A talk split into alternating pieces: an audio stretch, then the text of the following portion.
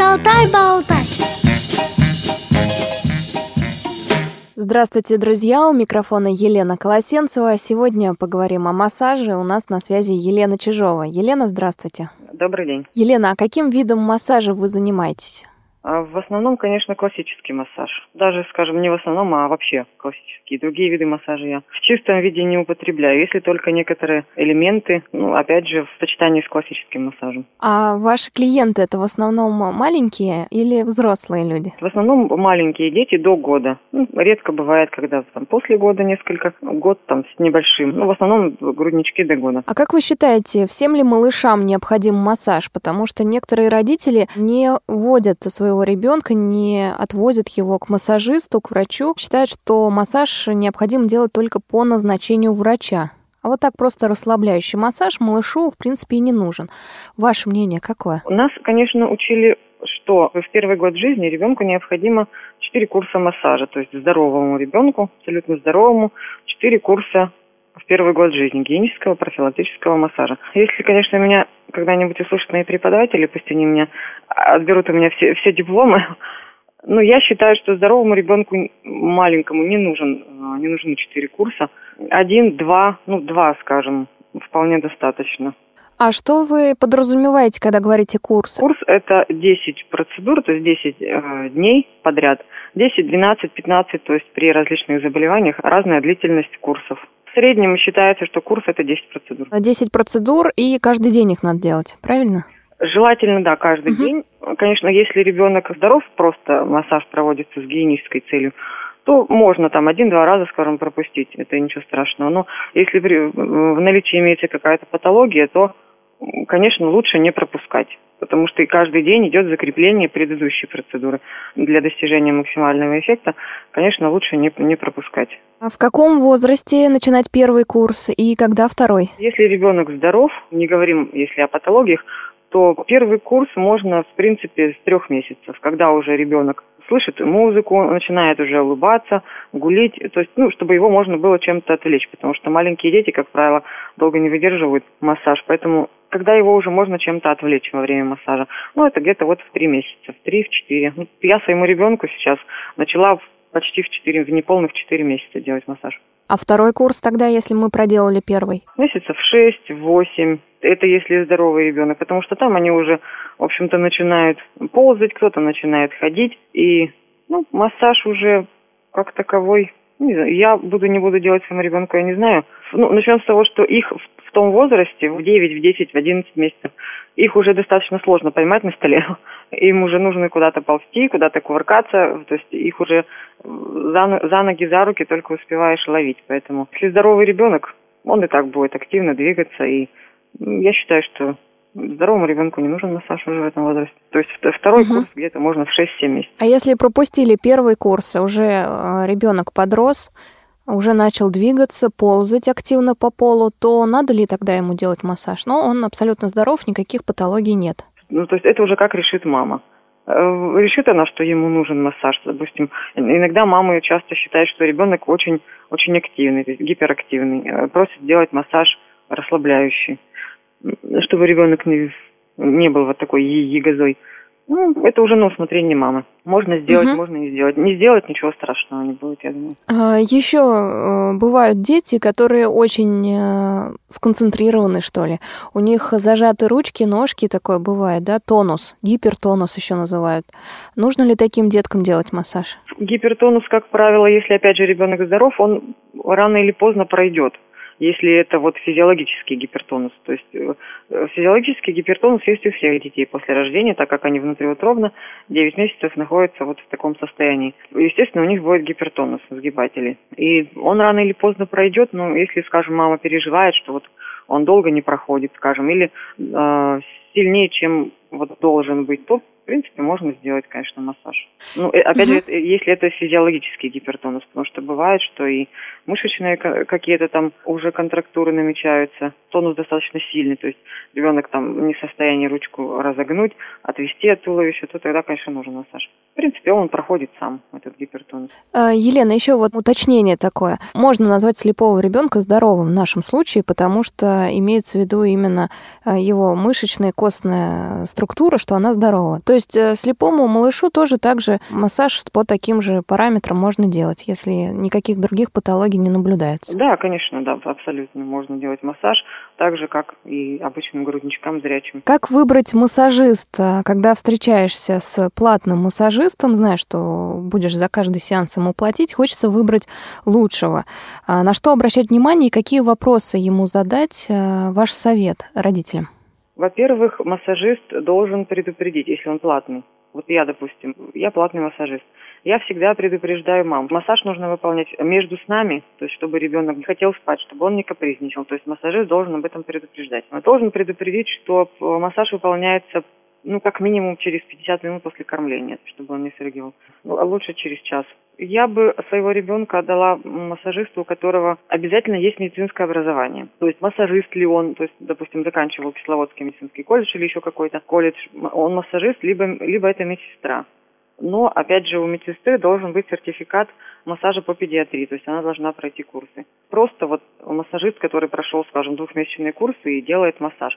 Взрослым людям, может быть, он и может делать массаж. Ну, грудничков, своего грудничка я бы не доверила такому массажисту. То есть он должен знать анатомию. Пусть у него будет среднеспециальное хотя бы образование медицинское, но он, по крайней мере, будет знать анатомию и физиологию человеческого тела. А если он только на взрослых специализируется, а тут решил заняться малышом? Ну, опять же, у него должен быть сертификат по, по массажу в педиатрии. Угу, понятно. Если он начал делать массаж, э, там, ну, такие мелочи, помыл руки, смазал их чем-то, какие вещи говорят о том, что человек не профессионал? Может быть, у него все есть, все корочки, все документы, но явно, что он э, с улицы. Он не спрашивает, чем ребенок болел, он не спрашивает, когда были не были прививки, он не спросил температуру, не спросил, были ли показания врачей врачей а, к массажу. Что, что говорит врач, не спрашивает у мамы, что беспокоит. То есть он берет, просто делает массаж, вообще не спрашивая, что, что там с ребенком, не спрашивая возраст. Ну да, ну вот опять же такая, такая мелочь, как не помыл руки. Для меня лично это вообще просто... Угу.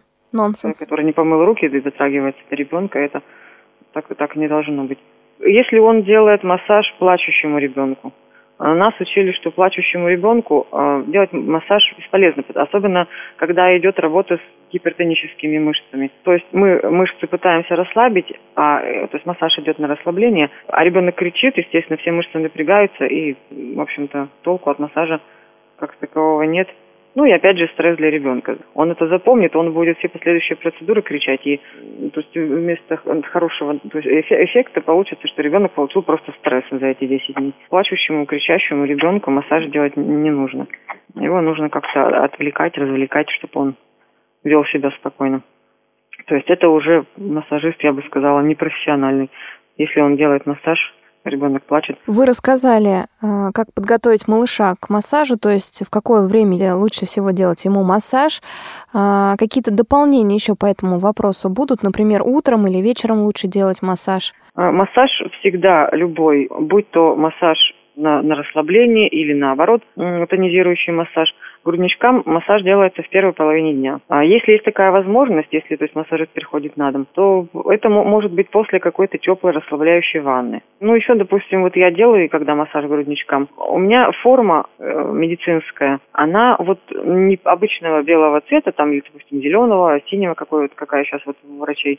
Она у меня там розово-синяя, и э, на пузе там какие-то там зайцы, полянка, мухоморы, цветочки, сердечки, в общем, ну, то есть, чтобы чтобы ребенок не пугался, потому что его, допустим, маленькому ребенку могли делать прививки, там какие-то инъекции, и просто врачи могли его напугать. И он также будет бояться будет массажиста, так же, как врача. Ну, то, чтобы ребенок не боялся, чтобы отвлечь, ну, и опять же, чтобы его отвлечь, он будет рассматривать на пузе эти рисуночки, этих зайчиков, и, в общем-то, не будет воспринимать меня как врача. Об этапах еще поговорим. У массажа для взрослых знаю, что есть этапы, ну, такой дилетантские э, названия этапов, я скажу, растирание, поглаживание, не знаю, как действительно там в науке. Ну, приемы. Да, приемы.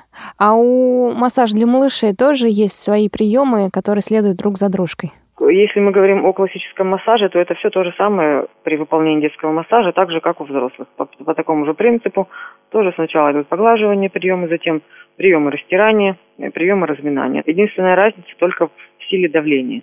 Если, допустим, у взрослых людей мы проводим растирание двумя руками, например, ну, так как спина там, ну, вообще в любой области они достаточно обширные, то у ребенка мы выполняем растирание одной рукой, иногда даже просто ладонной поверхностью пальцев, не всей ладонью. И то же самое касается приемов разминания. Не, не полностью обеими ладонями, там, скажем, одной ладонью захватываем ткани, а просто кончиками пальцев иногда, если совсем там маленький малыш. Или опять же ладонной поверхностью пальца. А так все то же самое. И приемы вибрации ручной те же самые. А делаем массаж всех частей тела? Ручек, ножек, э, спины? До, до года ребенку выполняется общий массаж всегда, за исключением волосистой части головы, ну вообще головы. А так, в принципе, делается массаж общий.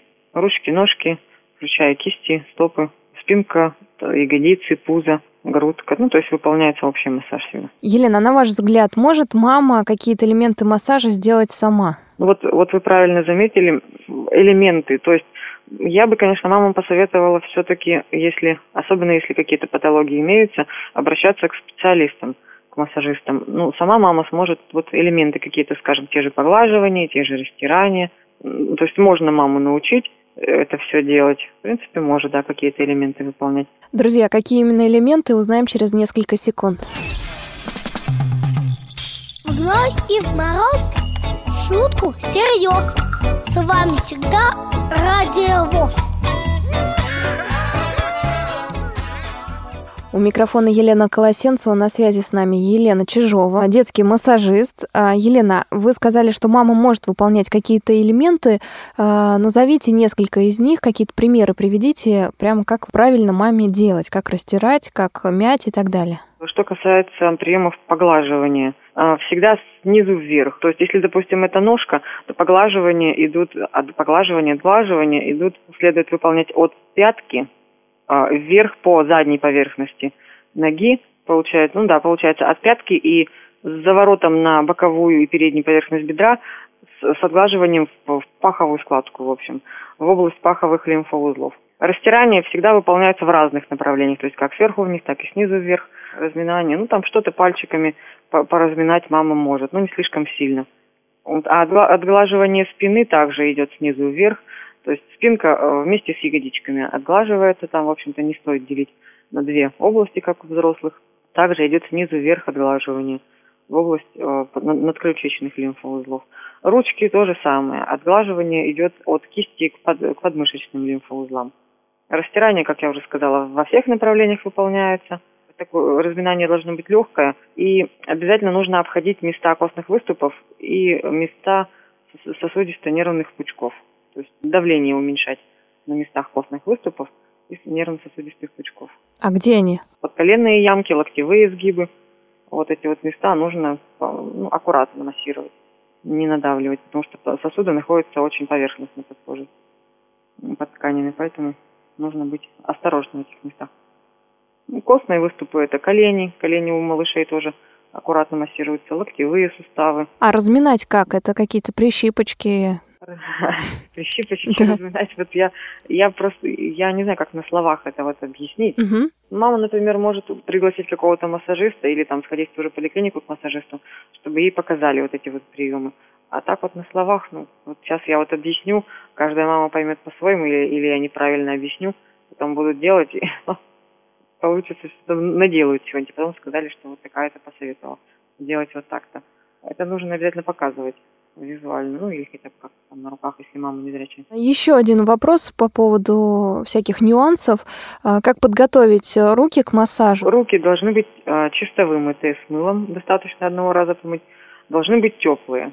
То есть вот бывает у массажистов холодные руки постоянно, прямо вот непосредственно перед массажем, их, конечно, лучше согреть, Э, в теплой воде, снять кольца, ногти должны быть коротко подстрижены. В принципе, я знаю массажистов, у которых ногти не сильно коротко подстрижены, ну, они им не мешают, они привыкли э, так делать массаж, чтобы не поцарапать малыша, не повредить ему кожу. Ну, кольца, да, кольца должны быть все сняты. Цепочка длинная, если цепь короткую можно не снимать, а длинная. У меня, например, был в самом начале моей практики, э, был случай, когда у меня была длинная цепочка, я забыла ее снять.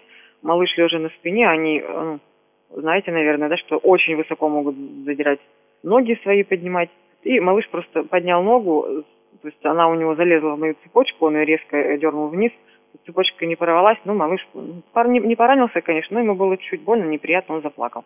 То есть цепочки тоже лучше снимать. Не пользоваться парфюмом лучше. Рукава должны быть либо закатаны, либо с коротким рукавом какая-то верхняя одежда. Место массажа должно быть, ну, так, чтобы было удобно и пациентам, и, и массажисту. Ну, допустим, если мама приглашает на дом массажиста, то понятно, что далеко не у каждой мамы есть массажный стол. То есть это, это может быть пеленальный столик, это может быть стол-книжка разложенный, там, скажем, с одной стороны. Ну вот либо, опять же, массажный стол. Мне приходилось делать массаж и на в обеденном кухонном столе. Мне его приносили в комнату с кухни, я делала на нем массаж. Должно быть постельное одеялко такое, не ватное, не холофайбер, то есть не, оно не должно быть очень сильно мягкое, потому что ребенок будет заваливаться, но и, и не очень тоненькое, опять же, чтобы ребенку, ну, в общем, чтобы было комфортно. Достаточно плотное, э, толстое, но не рыхлое, не мягкое. И сверху должно быть эта одеялка застелена пеленкой, ну, которая, естественно, используется только при массаже э, вот этого данного конкретного ребенка. Это может быть пеленка, простынка, может быть пеленка фланелевая, пеленка одноразовая, вот эти вот, которые снизу клеенка. Ну, если это пеленка фланелевая, то под пеленкой еще клеенка должна быть, потому что очень часто они могут напрудонить раз, два, а то и три за весь массаж. Ну, руки э, смазывать нужно кремом, потому что кожица у детей очень нежная – я не знаю, как другие массажисты детские, я пользуюсь, использую кремы, масла различные, потому что кожа нежная и, ну, то есть можно просто натереть и будет неприятно малышу при трении. Ну вот, как-то так. А какой крем выбрать? Обычный детский? Я всегда спрашиваю мам, как, ну, то есть по телефону, допустим, договариваемся, и прежде чем они при, придут, я спрашиваю, каким кремом или маслом они пользуются дома. Если у них есть что-то вот такое, чем они постоянно вот в быту ежедневно пользуются, применяют у ребенка, то я говорю, чтобы они несли его с собой, то есть именно тот, которым они пользуются, что, чтобы уже знать точно, что у ребенка нет на него никакой, не будет никакой сыпи, аллергии и так далее. А если ничего нет, если мамы бывает, что ничем просто не пользуется, то я покупаю обычный жирный детский крем, не тот, который впитывается быстро, а вот именно жирный, вот там, собачкой с кошечкой, с лисичкой вот такие. Да, классический. Да, да, да, в аптеках продают. А, Елена, сколько длится массаж? А, я делаю массаж обычно 25-30 минут. Во-первых, тело маленькое, там, в общем-то, много работы и, и не нужно. А, во-вторых, дети, как правило, они не выдерживают долго, потому что массаж это получается искусственная физическая нагрузка на мышцы. И ребенок очень быстро устает, начинает капризничать, э, в общем-то, долго они не выдерживают. 25-30 минут вместе с, ну, плюс там минут 5 еще гимнастика, ручки, ножки и все. А как правильно завершать массаж? Ребенок еще после массажа лежит или его сразу кутают, э, уносят? Как правильно сделать? Э, нет, ребенка лучше после массажа и после, если, допустим, еще гимнастика, э, ну, допустим, если только массаж, то его лучше сразу одевать потому что мышцы разогретые, хотя, ну, тепло должно быть в кабинете, там 22-23 градуса, 24, может быть. Ну, все равно лучше, конечно, одеть хотя бы легкую одежду, распашонку, ползуночки – лучше одеть сразу. У меня, как правило, выходит сразу. У мам времени, времени нет ни на что. Они быстренько одевают, укутывают, закулемывают ребенка и... Побежали дальше. А, да, и побежали дальше. Ну, конечно, я говорю, чтобы, если где-то местные, то чтобы сразу шли домой. Ну, вообще, чтобы одевались потеплее. Особенно если это зимнее время года, холодное. Чтобы, чтобы шли сразу домой. Никаких прогулок после массажа, чтобы не застудить разогретые ткани если они приезжие, то приезжают на машине, опять же, в машину и домой сразу. Никаких прогулок. А бывало так, что после массажа, после курса массажа какие-то изменения были заметны, вам мамы рассказывали? Вообще у маленьких детей, вот что касается грудничков до года, э, это самые вообще благодарные пациенты. У них бывают заметны э, результаты буквально через 3, 4, 5 процедур. У меня часто бывало и на следующий день уже. Да, у них прям, у них сразу заметно. Кто-то, э, допустим, не переворачивался после массажа, через несколько процедур начал ребенок переворачиваться. Кто-то не сидел, э, начал сидеть.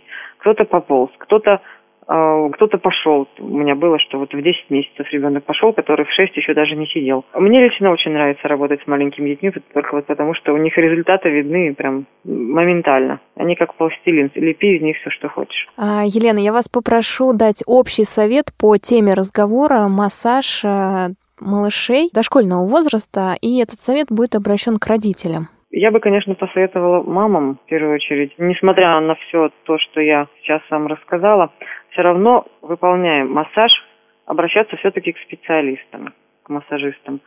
Могут, конечно, мамы делать сами, но лучше, лучше обращаться к массажистам. Особенно это, это касается грудничков до года маленьких. Что касается детей, вот ну, уже дошколят, уже те, кто постарше, следить за осанкой детей, вообще следить за тем, как они сидят, а, следить а, за тем, какой, какой у них стул, какая там парта или стол, скажем.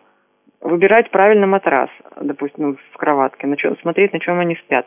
И, и советоваться с педиатром. Потому что иногда педиатрам бывает, ну, ну просто все равно. Они не смотрят. Маму спрашивают, как вот вы считаете, нам нужен массаж? Массаж? А, ну, наверное, нужен. Можете сходить. Поэтому лучше мам, маму, конечно, самим спрашивать у врачей, стоит ли нам э, поделать массаж. А не ждать, когда врачи предложат, да? Да, не ждать, когда предложат врачи. Потому что лишний массаж никогда не будет, поэтому это не лекарства, это не какие-то там э, медикаменты, поэтому лишним он никогда не будет, тем более для ребенка. Спасибо большое, Елена. Мы с вами прощаемся. До свидания. До свидания. Спасибо. На связи с нами была Елена Чижова, детский массажист. Спасибо большое ей, что с нами была на связи, что сегодня поделилась своим опытом. А, с вами работала Елена Колосенцева, и мне помогал Иван Черенев. До встречи в программе «Шалтай-болтай». Если у вас возникли вопросы к специалистам, которых мы пригласили в гости, а также если вы хотите предложить тему или принять участие в записи, пишите нам по адресу радиособака радиовоз.ру с пометкой «Шалтай-болтай».